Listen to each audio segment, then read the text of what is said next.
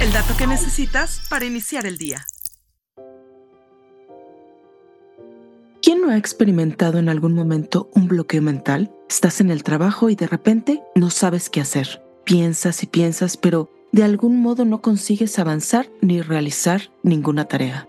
La plataforma de trabajo Miro realizó una encuesta online en la que alrededor de 42% de los entrevistados experimenta este tipo de bloqueo mental al menos una vez a la semana.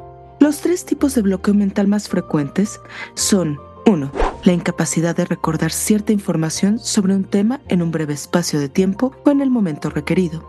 2. No concentrarse en la información importante o detenerse en los detalles. 3.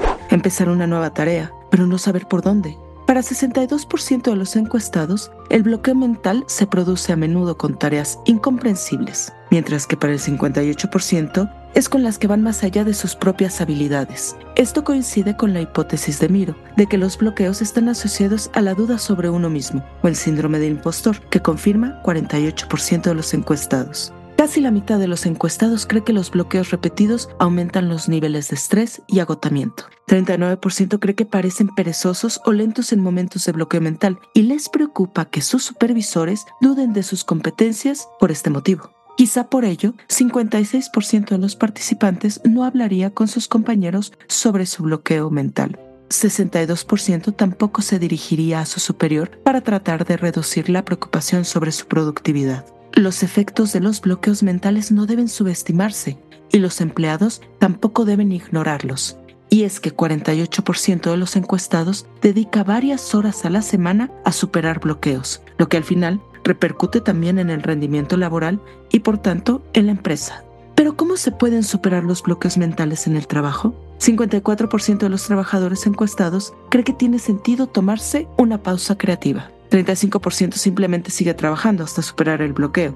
32% habla con los compañeros sobre el problema y un cambio de entorno ayuda a 22% de ellos. Sin embargo, 60% de los encuestados afirma que carece de buenos métodos para superar los bloqueos. Según Miro, los empresarios podrían ayudar en este sentido creando una cultura del error orientada a la solución y contribuir a canales de comunicación transparentes.